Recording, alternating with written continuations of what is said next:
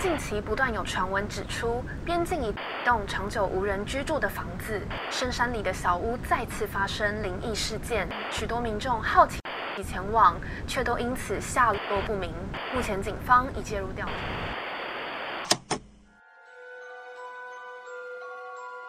欢迎来到怪奇故事屋。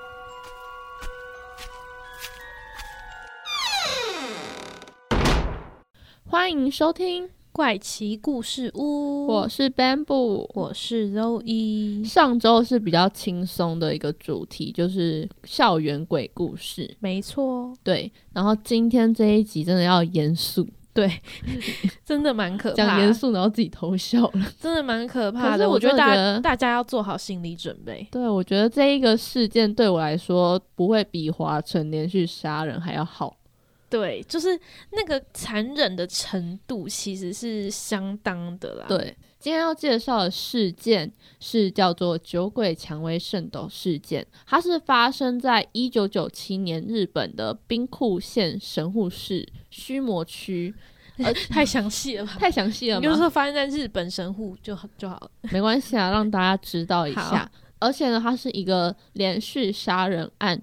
但为什么说这个残酷程度呢？就是可以堪比华城连续杀人案，因为呢，这一次犯案的人他只有十四岁，十四岁大概就是国中生的年纪，而且更可怕的是，他杀了两个人都是国小生，他总共造成了两个人死亡，三个人重伤，那被杀害的人就全都是国小生，就超级无敌可怕跟残忍。嗯，那这个犯人叫做东胜一郎。因为呢，当初少年保护法的关系，然后在犯案的当时都没有公布他的名字，那这名字应该也是后来被大家公布出来的。懂？那在那时候，大家都称他为少年 A。对，所以有些人会称这个事件为少年 A 事件。对，那我等下讲故事也尽量都以少年 A 来讲，好，这样比较明明确明了啊。好，因为它是连续杀人案，那主要的事件总共可以分为三起。从第一起呢，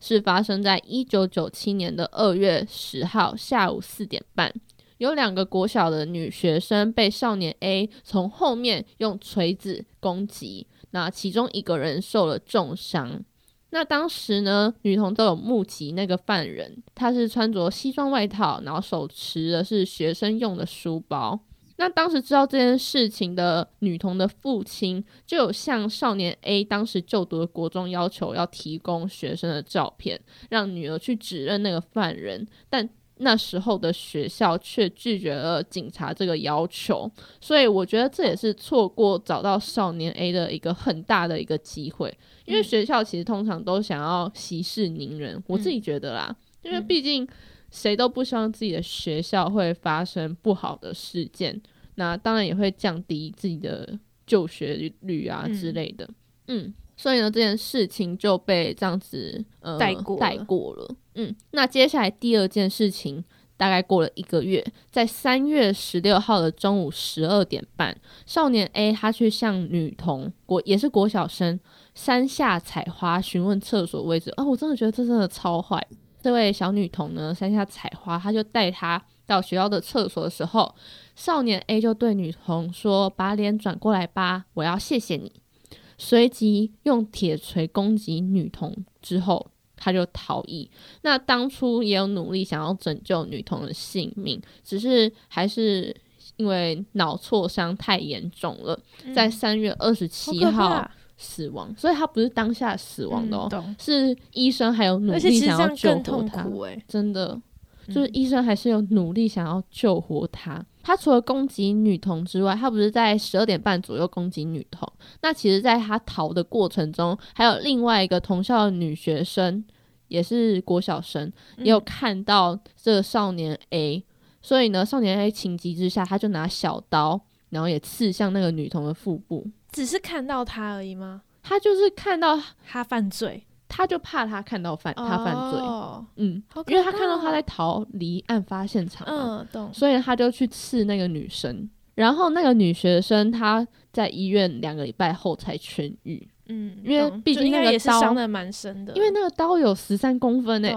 对，然后就刺向那个女学生，而且我觉得有一个很很可怕一点是，为什么一个十十四岁的国中生会有这么大的一个刀刃啊、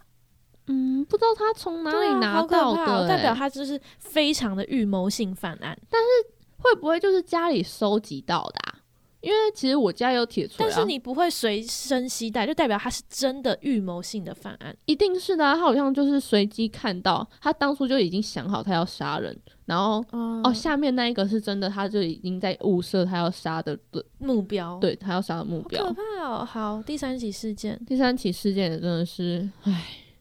接下来第三起呢是发生在五月二十四号下午一点半左右。这个受害者、被害者呢叫做土司纯，他是前往祖父的家中，刚好与认识的少年 A 就偶然相遇。那当时少年 A 就像我刚刚在讲的，他本来就在寻找他犯案的目标，结果他就是看到土司纯，就觉得哦，他年纪比较小，而且听说土司纯他也有一点迟缓的那种，哦嗯，对对，对，他就是看到他觉得他可能比较容易应被该是说他他杀掉，他觉得就是土司纯是一个很好下手的对象。对所以呢，少年 A 就用有蓝色的乌龟，然后就把土司村右拐到附近的高台上，然后呢，就用绳子把他勒死，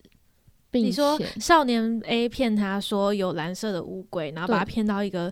呃附近的一个高台，对然后就把他勒死对。就把他勒死，而且就勒死之后，他重点是他们是朋友，他是他认识的吧他？对，嗯他是没有写到他们是认识的嗯人。然后呢，他目前这一天就先把遗体藏起来，然后离开，还没有结束哦。嗯，他隔天呢，还回来处理尸体是吗？他隔天回到案发现场，他不是处理尸体，他是把他头割下，然后呢，就是把他头装进塑胶袋里带走。嗯，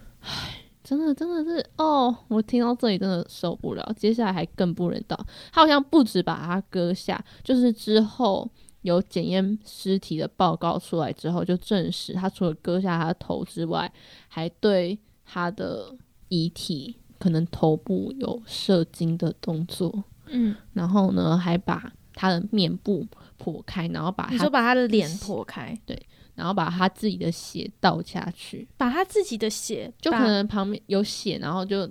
倒进他嘴巴里之类的。唉，真的是太残忍了，而真的蛮可怕的哎。真的。好你不能崩溃那么久，我要撇除这些情绪。好，继续，他在这是五月二十五号嘛，就是安杀了他的隔就是隔天之后，那再隔天五月二十六号，他把头部呢带回家中清洗。那这时候呢，警方已经开始对土司纯展开搜索。那当然也有询问过少年 A 这个人，对、嗯他也是在嫌疑犯当中。那在五月二十七号的凌晨一两点左右，少年 A 呢，他就把土司纯的头，然后带到他自己的学校国中的校门口，然后挂在校门口上，就回家了。而且他不是只有挂在校门口上，就是隔天哦。警卫发现的时候，就是看到那个头被挂在校门口那边，然后嘴巴还有两封信，然后那个应该是纸条，两个嗯。纸条，那内容就是少年 A 的犯案声明文章，其中一个纸条就有写到，我现在就念那个纸条给大家听。那纸条的内容呢，有一张就写到：酒鬼蔷薇圣斗的游戏要开始了，愚钝的警察诸君，试着来阻止我吧。关于杀人，我感到非常的愉快，好想看到人的死亡，用死亡来制裁肮脏的蔬菜吧，用流血来制裁我经年累月的怨恨吧。然后就是他的笔名留言就是 S H O O L L Q 然后他其实应该要讲 score，结果他拼错，就变成 S H O O L L，你懂吗？他就是拼错，他应该是原本要写 school kill，嗯，那他还有写学校，那前面是英文，他是真的是英文，然后下面是学校杀手酒鬼蔷薇，他好像连日文都有写错，就是从这边拼错跟写错就可以知道这个人其实学历并不高。嗯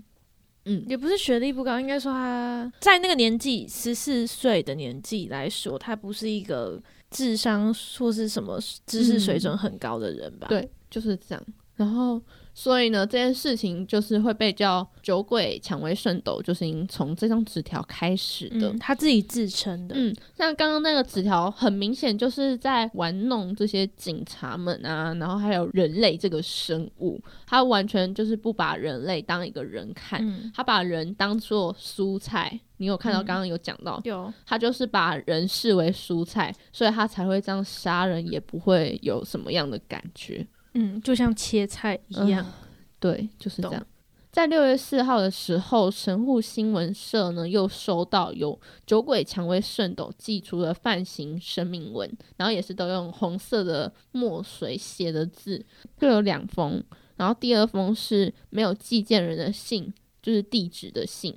那邮戳日期为六月三号，总共写了一千四百个字。那我觉得信的内容我就不再多赘述。那内容其实大概也都是在跟之前我刚刚念的那个纸条的内容也差不多，其实就也有点像是在玩，对，有点在玩弄大家，而且就有点像是预告性游戏的那种感觉。他把嗯这视为一个什么游戏，就是说什么他可能会再去杀更多人啊之类的、危险性的恐吓的语词，而且就是听说当时可能有一家报社把他的名字念错，他也有在那封信里面讲说，你们再把我的名字讲错试试看，他就会去杀他们。好可怕、就是这种威胁性的嗯恐吓的语言。那当时侦查过程中，警察原本以为呢，这个嫌犯可能是二十到四十岁左右的男子，但是在多次查问、询问少年 A 之后，并且也有向学校去搜索那个笔记去比对，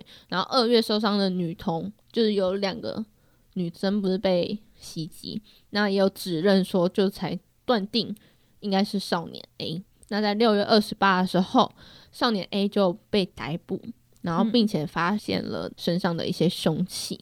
那少年 A 被逮捕之后，他其实也很快就承认这些人都是他杀的。这件事情也造成了日本整个社会的一个冲击。我觉得现在我就够冲击了。我刚才念那个纸条的时候，我就整个快要毛骨悚然起来。所以他之后还有再继续犯下案吗？后来他就是被被被抓抓起到来啊，对啊，他其实被抓到蛮快的欸、但是就是他发案的时间也几乎快半年呢、你看，从二月第一，我说，在他寄出他的预告信之后，他就被抓到了。因为我原本以为他寄出了什么，他要开始这场游戏之后，他可能还会有继续接下来的。可是我觉，得因为是可能还小的关系吧，嗯他才十四岁，会有多大的计划？就是再怎么紧密的计划，怎么可能？我知道啊，我不是我的意思，不是说他有个什么计划，我的意思说，幸好他是在寄哦出、他还没开始这场游戏之前，就赶快被被抓住了。被抓，不然，其实他原本是有想要继续，哎、可是说很快也没有到很快哎、你看他六月四号还有发声明文，其实也过了一个月，就是嗯从他犯案到抓到人，其实也过了一个月。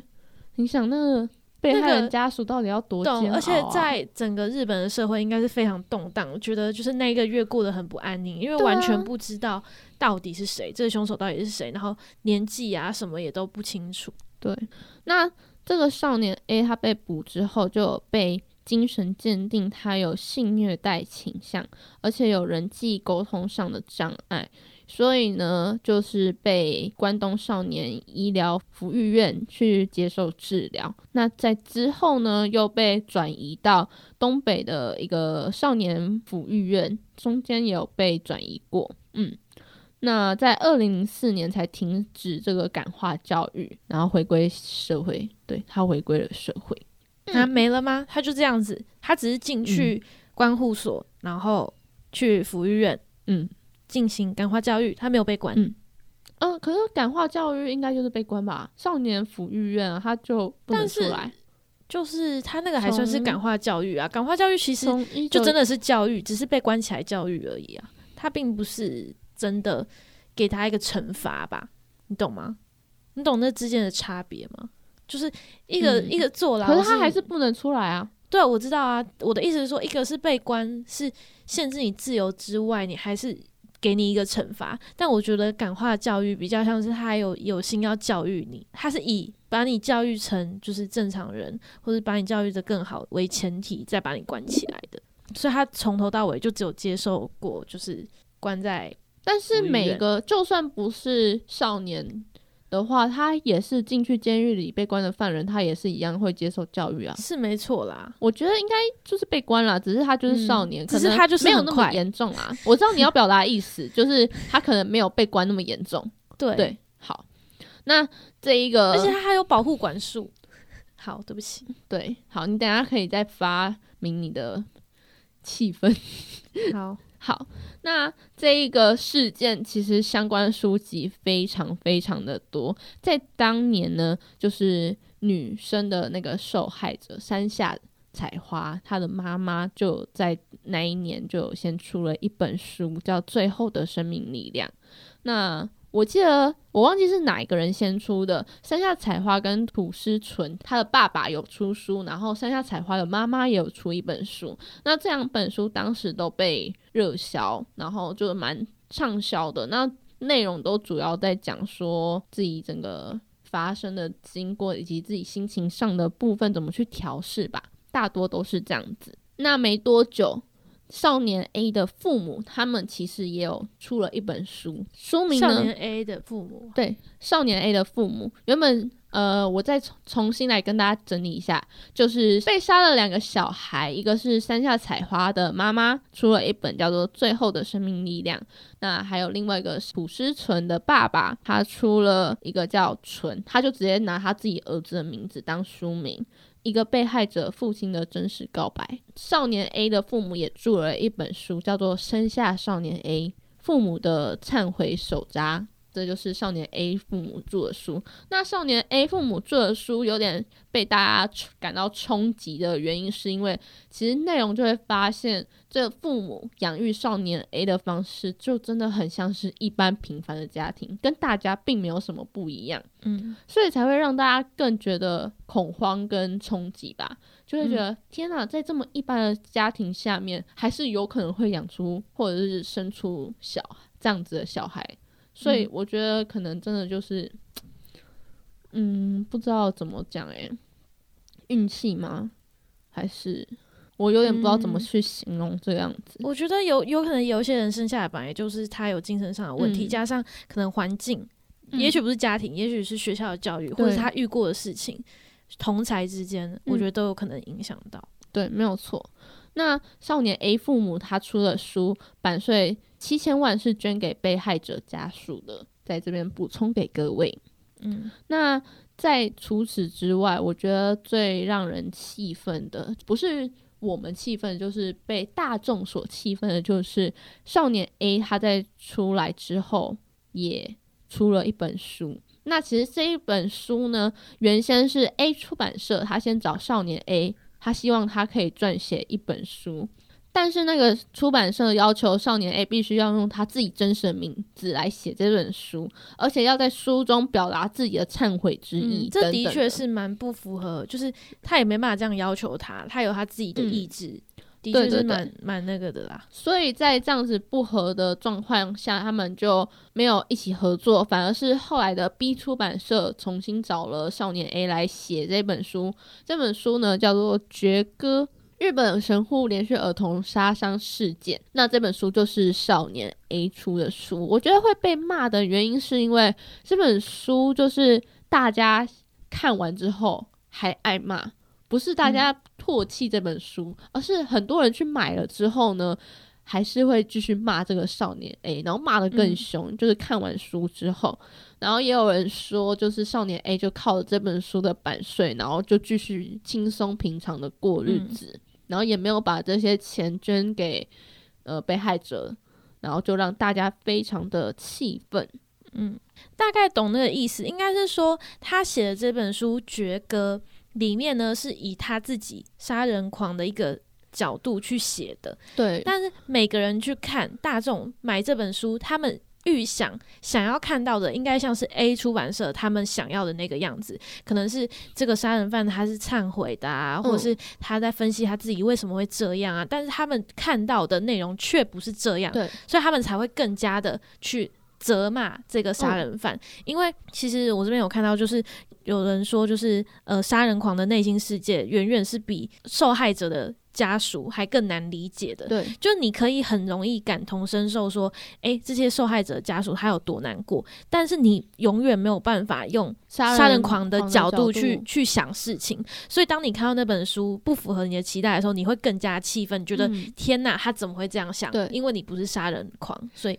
你当然会就是很难站在他的立场去想事情。所以我觉得这个就是这个效应会造成更大，大家一直唾弃他、一直谩骂他的效应是就是很正常的。对，而且其实这本书里面，他就是少年 A 也有自述说他为什么会有这个想法，然后少年 A 也有在书里面有提到，他就是自从祖母去世后，对于死亡这件事情有异样的执着。他其实之前就会去尝试解剖一些动物啊，就是嗯。青蛙、阔鱼等等的，嗯，但是自从祖母去世之后，他就整个更走偏了，或者是整个想法就会觉得对于死亡这件事情有更多的好奇心。嗯我觉得他应该是就是在小的时候，因为刚刚有说到，就是他祖母去世之后，对他影响很大。我觉得也并不代表什么，他跟他祖母很好或者什么的。嗯我觉得有可能是他第一次见到人类会死亡，嗯他觉得对这件事情是觉得诶有兴趣的，嗯因为你刚刚有说到他可能会解剖一些青蛙啊、阔鱼啊之类的嘛。对他其实也不能说是走偏、欸，就是整个对啊，所以我觉得他不想是走他不是走偏哦，他就是整个开始对死亡这件事对有一个莫名的执着，对，或者是他是开始研究死亡，应该是类似这种讲，所以我觉得也也不算是走偏。对，然后少年 A 就是从杀戮这件事情开始认为他自己身体中有另外一个自己，就是酒鬼蔷薇圣斗。嗯然后上了初中之后，就觉得杀害这些动物已经没办法满足自己了，所以呢才会开始攻击小学生。嗯，大概懂。所以其实老实来说，我觉得这样听下来，他就是真的是一个嗯精神病的犯罪啦，对，真的是就是真的是心理。精神上有很大的问题，可能是嗯。从小就已经有这个问题了，然后到最后他发现他没有办法被满足了，嗯，他才会寻求外面的，就是他已经不再是杀那些猫啊，或者是狗啊，说鸽子啊这些动物了，这些已经没有办法满足他心里面的需求。对，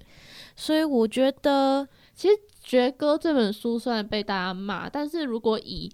犯罪学那种角度来看，它是真的有存在的意义的，因为很少杀人犯会真的去写一本出书，嗯。那如果有出这本书，会不会就是让他们一些学者更容易去了解，犯罪心理，然后并且去呃，可能是去寻找犯人的过程中，也可以透过这本书去嗯，我依，据。对，嗯。虽然我不是说他的行为是真的很好的行为，他真的是哦，真的是头很痛。我觉得不是头痛哎、好，不是，我觉得你是很气愤是吗？我就觉得他就是该死，对不起。嗯 我就是我个人认为啦，就是我我懂你说的意思。那本书当然有它的价值，嗯但你不能认同他的行为。我不能认同。是他的这个这本书的价值当然是有啊，因为它里面写到了非常多由他的视角出发的立场，对，所以我觉得对于之后的一些研究来说，或者是像你刚刚说的，的对，在可能找凶手的呃一些过程当中是可以有正面的影响了，但是嗯没有办法因为这些正面的影响就去忽略掉，或是去否定掉他曾经杀人过这些事实吧而。且他杀人真的很残忍呢，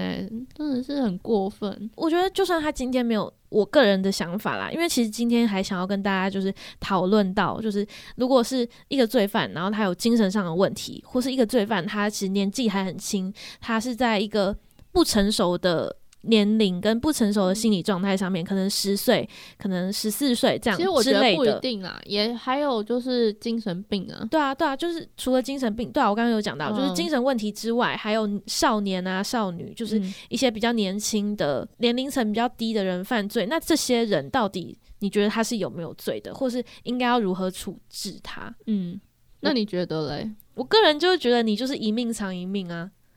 哪有什么就是因为哦我本身有病，所以我杀人，所以没有我就是控制不了我自己，我就是会去杀人，所以我没事。嗯那万一你下一次你又控制不了自己，那那个人就应该活该被你杀嘛？总不能能这样子吧？对对啊，而且我觉得，就算你关再久，无期徒刑什么的，也就是没有办法抚平那些被你杀害的人，他们身边爱他们的人的的心情，就像是你把那些版税，就算你妈妈、爸爸帮你出的书，把那些版税七千多万全部交给了那那那些受害者，请问他们的小孩会回来吗？不会。不会啊！啊，不行，我讲到我鸡皮疙瘩，我好气哦。哎、那我问你一个问题，你知道有些精神病是他在生气的当下，真的犯案的当下，对他其实他后面他没有意识的，对他，可是他可能会反反悔，他会觉得他怎么做出这样的事情？他其实不知道自己做出这件事情。那你觉得这样怎么办？就是一样、啊、一样，抱歉，我就是对我可能这样子也蛮不人道的，就是。就是用另外一个角度来说，我觉得我这个想法也蛮不人道的。就即使他是无意识的，他根本不知道他自己是做出了这样的事情，但我觉得他就是有那个几率在，你懂吗？嗯我总不能因为为了他一个人，然后嗯我去赌这个几率吧。我的想法是这样啊。那我再再如果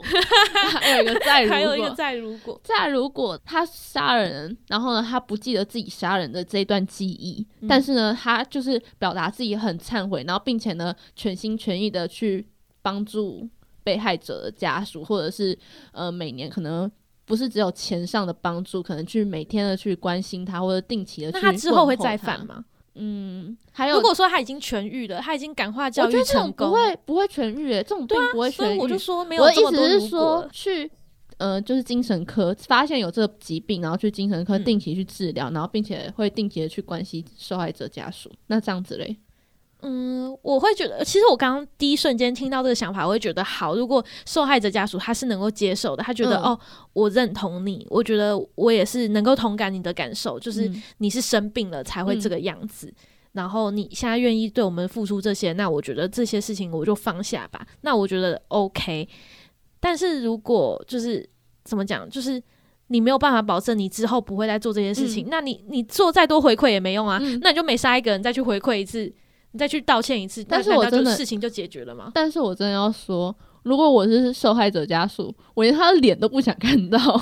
对啊我就觉得我就是要他消失在这世上，而且我会觉得你难道你留他到底要干嘛？就你留他只是让下一个人有更多的机会会去被杀害。我不敢做完全的笃定的像你这样子的判断，是因为我觉得我不是真正的受害者家属，对对也不是真正的所以我说，如果受害者家属他们可以同感，或者他们可接受的话，我觉得就 OK。就是只是我个人主对啊我我判断不出来，这这些因为这件事情其实没有真正的对与错，是没错，嗯，所以才会在法律上有这么多就是争议对争议，然后还有让人家就是讨论的地方。就像前前几年不是有个铁路警察被杀掉吗？嗯嗯，就也是好像是被精神犯闹很对大，精神犯杀掉。是不是？对啊，也是就是精神犯嘛，就是嗯他们可能是没有办法控制自己的。但我觉得既然他已经没有办法控制自己了，那你怎么可能可以控制他？嗯，你懂吗？就是我我的想法大概是这样子啊，但是我觉得这个还有很多就是嗯很多东西可以去得我没办法。法真的去判断哪一个是对错的原因，是因为因为就像我刚刚说的，我们没有真的经历过，谁都没办法去，去体会那个当下的感受，所以真的没办法，真的我们只是一个呃一般的路人，嗯虽然我们也有可能某一天，算呃这样讲虽然也很不好，就某一天也许真的有可能会遇到。对啊，但是在这个当下，我们没有遇过，我们不是他们之中的任何人，所以呢，嗯。没办法去做判断。我自己想法是这样子啊，而且我觉得今天的讨论蛮好的，就是像你刚刚有提到说，就是像是出版这本书，嗯。它一定也有它的价值，嗯。有它的意义在，或是像是你刚刚有讲到，就是可能譬如说有一些媒体在报道的时候，对觉得说，诶，少年 A 他因为这个版权的问题，嗯。他过着很安逸的生活，嗯嗯，或是他就是继续继续逍遥去了。那这些东西都是媒体给他冠上的字眼，譬如说他哦继续逍遥之类的，这些是这些用词会让社会大众对于这些精神病患更不能理解，或是对我觉得更觉得哎、他们怎么可以这样？我觉得媒体可以直述的说，不需要加一个逍遥这样的词。对，就是或者是他因为总是在呃报道里面，你可能没有办法去撇除掉，或是真的去。忽略掉一些非常主观的想法，所以其实，在这些我们看的新闻当中，因为我们所有他不一定真的是逍遥遥的度日子，搞不好人家日子也很难过，然后被大家批评这样。对，所以其实，在我们接收讯息的管道就是新闻嘛，所以其实新闻这些还是会有一些主观的记者的个人感受，或者是一些其他的因素会被影响。我我觉得，呃，一个杀人事件，应该说一个精神病患或是一个少年的杀人事件，可以提出的社会问题是很。多很多，就是我们讨论可能也不会有个结果，但是我觉得至少引发讨论，这就是一个我觉得算是一个很好的事情了。对，避免下一次对，真的，或者是在下一次的时候，我们应该要用什么角度去想，才会更让就是这件事情更不要再发生更多一样的事情。对对对，也许我，但我觉得也许不能预防啦，只是在你遇到的时候，你是不是可以有更多角度的想法？去想这件事情，但是我个人呢，就是虽然我有很多角度的想法，但我的 立场只有一个。我的立场就是，我觉得他不应该 活在这世上。就是如果你今天是精神病患的朋友，听到这集，我其实我不是在针对你们，只是我是觉得，如果你真的有犯罪还是什么的话，我个人这真的是我个人的想法哦，不是就是不代表本台立场，不代表怪奇故事屋的立场，因为 Ben 不就不这么想啊，我保持中立。对啊，Ben 就不这么想，所以我觉得每个人都有不一样的意识。就像，也许你现在听听众朋友，你可能是精神病，或者是大家一般民众，你也有你自己的想法。所以我觉得这并没有什么对错，所以我也不会避讳我讲出我的想法。嗯，对，大概是这样。有民主的国家，对我我不会避讳我讲出这些想法，所以大家如果会骂我的话，我也不怕。